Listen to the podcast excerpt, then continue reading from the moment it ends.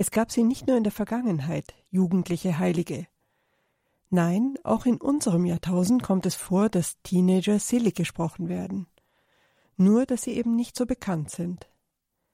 Einer von ihnen heißt Carlo Acutis, ein junger Italiener, 1991 geboren in London, aufgewachsen in Mailand. Im Jahr 2006 stirbt er mit nur 15 Jahren an den Folgen einer aggressiven Leukämie. Wer war nun dieser Carlo Acutis?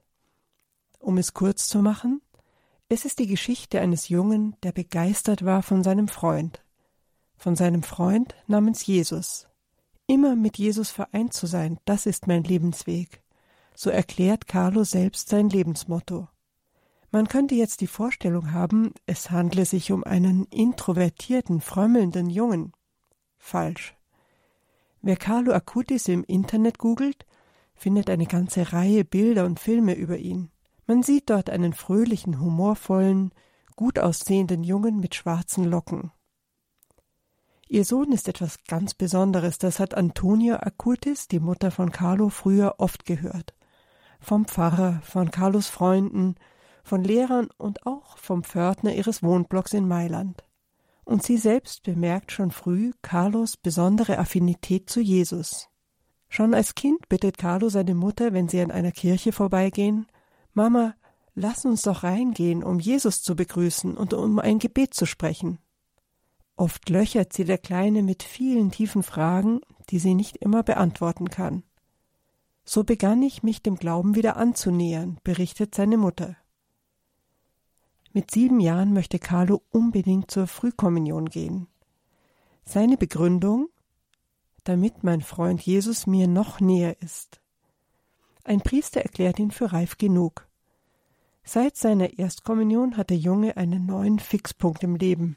Er besucht von nun an täglich die heilige Messe, und wenn möglich, bleibt Carlo danach noch kurze Zeit bei der Anbetung. Für ein Kind scheint das alles recht ungewöhnlich, aber Carlo kann seine Liebe für die Eucharistie erklären. Er sagt, wir haben es besser als die Apostel, die vor 2000 Jahren mit Christus gelebt haben.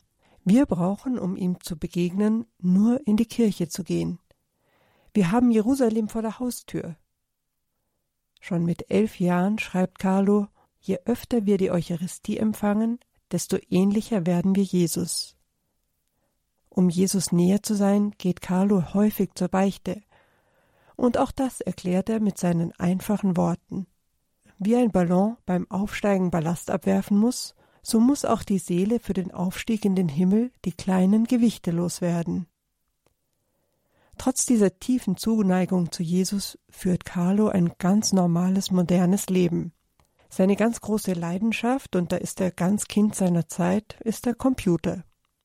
Er spielt Playstation, lernt Programmieren und gestaltet Internetseiten.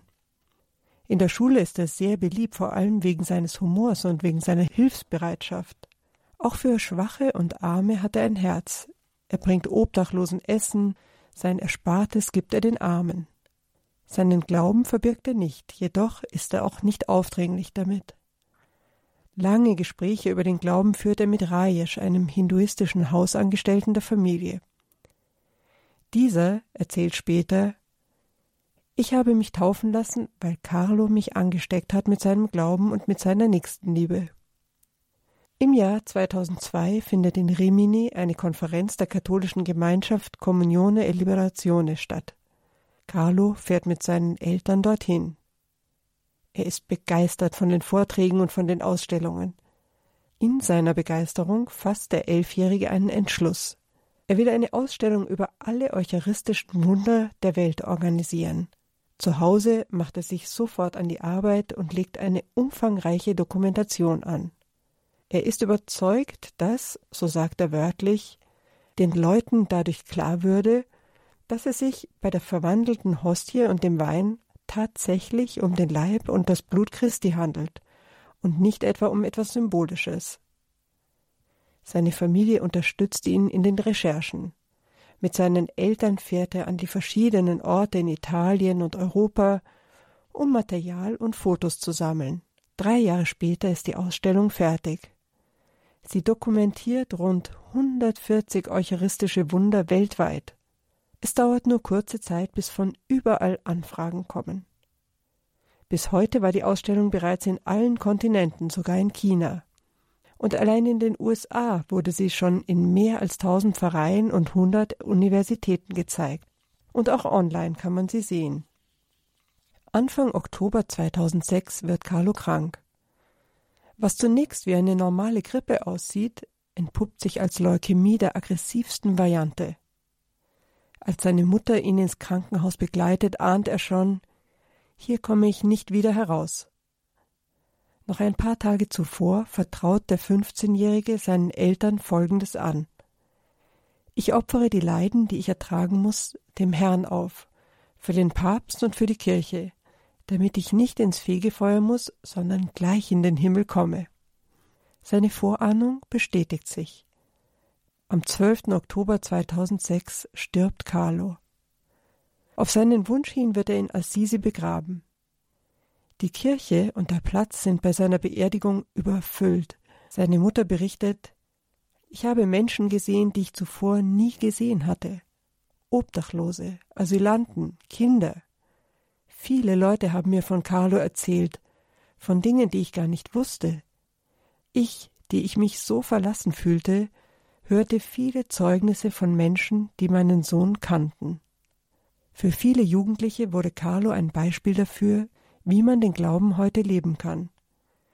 Einige berichten, dass sie sich selbst bekehrt haben. Ein Gleichaltriger schrieb Folgendes auf Facebook. Carlo lebte in einer sehr wohlhabenden Familie, weshalb ihn nichts gehindert hätte, ein bequemes Leben zu führen. Aber er gab seinem Leben eine arme Note, war offen für die Geringsten und selbstlos allen gegenüber. Das ist nicht wenig auf diesem Planeten.